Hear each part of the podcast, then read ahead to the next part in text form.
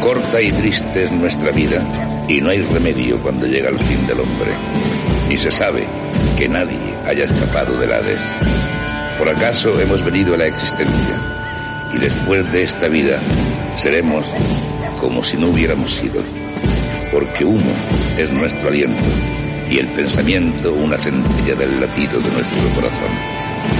Extinguido este, el cuerpo se vuelve ceniza y el espíritu se disipa como tenue aire.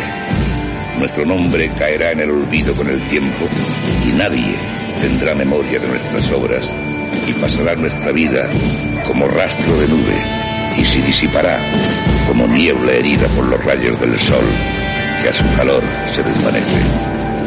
Pues el paso de una sombra es nuestra vida y sin retorno es nuestro fin, porque se pone el sello y ya no hay quien salga. Venid, pues, y gocemos de los bienes presentes. Démonos prisa a disfrutar de todos en nuestra juventud. Hartémonos de ricos, generosos vinos y no se nos escape ninguna flor primaveral. Coronémonos de rosas antes de que se marchiten. No haya prado que no huelle nuestra voluptuosidad. Ninguno de nosotros falte nuestras orgías. Quede por doquier rastro de nuestras liviandades, porque esta es nuestra porción y nuestra suerte.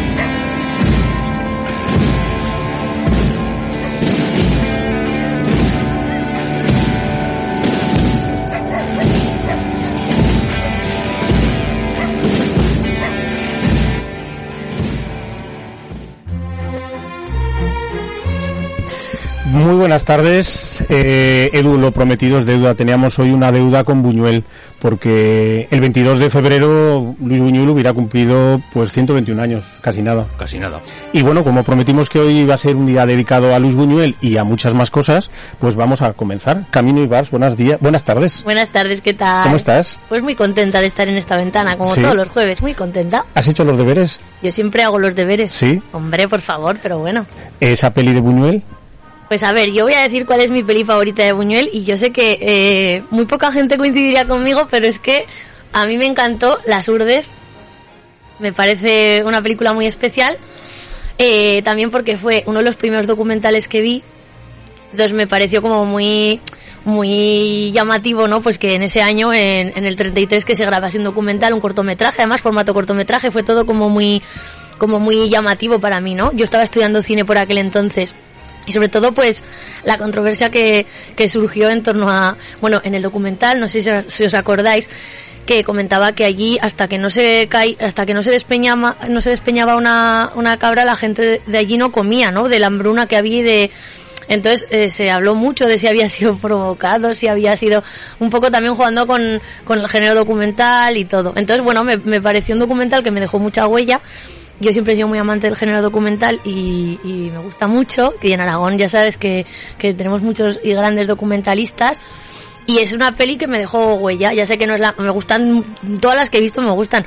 Pero bueno, pues mm, esta con un cariño especial. Bueno, seguramente que aquella caída de la cabra tiene esa explicación que tú has dicho, pero Luis Buñuel decía que cuando le preguntaban por, por que explicase sus películas o qué quería contar, Luis Buñuel siempre decía que sus películas, el surrealismo no tiene una explicación, porque cuando tú, por ejemplo, escuchas un poema, a nadie le preguntas que te explique qué significa la poesía, ¿no? Bueno, él, él con Dalí jugaba siempre a ese juego con el, con el surrealismo. Y José Luis Calejero, buenas tardes. Hola, buenas tardes. ¿Cómo estás? Buenas tardes. Pues bien. ¿Cómo va esa semana? Pues de momento bien. Bien. Mm, Pero cinematográficamente hablando solamente en la televisión. Este fin de semana haré, haré uso de los cines de Zaragoza. y además tenemos que, que decir que se han ampliado horarios Eso sí. y es eh, afortunadamente para los espectadores eh, el horario es hasta comienzo hasta las 20 horas hasta las 8 de la tarde y el aforo es del 50% esto yo creo que, que los cines lo van a agradecer también o sea Sí. que desde mañana podemos Hay dos, hay dos sesiones de casi todas las películas. Exactamente. Algunas de ellas en versión original con subtítulos, lo cual es de agradecer. Y con importantes estrenos dentro de la cartelera de No- esta semana. nos los vas a contar todos Sí, sí, por supuesto, luego os lo cuento. oye y tu peli de Buñuel Pues de Buñuel tengo dos. Una porque creo que fue, a no, a no ser que José Luis Melero me, me contradiga, creo que fue la película que Televisión Española puso cuando falleció Luis Buñuel. El homenaje se lo hicieron con El Ángel Exterminador, pero a lo mejor estoy equivocado. Yo desde entonces me quedé flipando con la película. La verdad es que es una impresionante fábula y además muy cercana a estos tiempos que corren de pandemia, donde el cineasta intentó explicar que a veces no todo tiene una explicación. Y aparte, pues es una, una auténtica obra maestra que ha dejado huella dentro de, la cinematografía de, del cine español. Pues me has pisado una. Una de las mías. Yo también había traído dos. La otra, me has, pisado una. La otra es Tristana. Qué bien. Que la verdad es que me, el personaje de, de Catherine Deneuve me causó una muy buena impresión en el sentido de que refleja muy bien la evolución de la edad, de cómo desde una chica humilde, eh, poco sencilla y tal, al final mm, tenemos un personaje muy cínico y muy irónico que en, el que se ha transformado por, precisamente por las vivencias que ha tenido que soportar a lo largo de su vida. Qué bien. Y con ¿Te está gustando este episodio? Hazte fan desde el botón Apoyar del podcast de Nivos. Elige tu aportación y podrás escuchar este y el resto de sus episodios extra. Además, ayudarás a su productor a seguir creando contenido con la misma pasión y dedicación.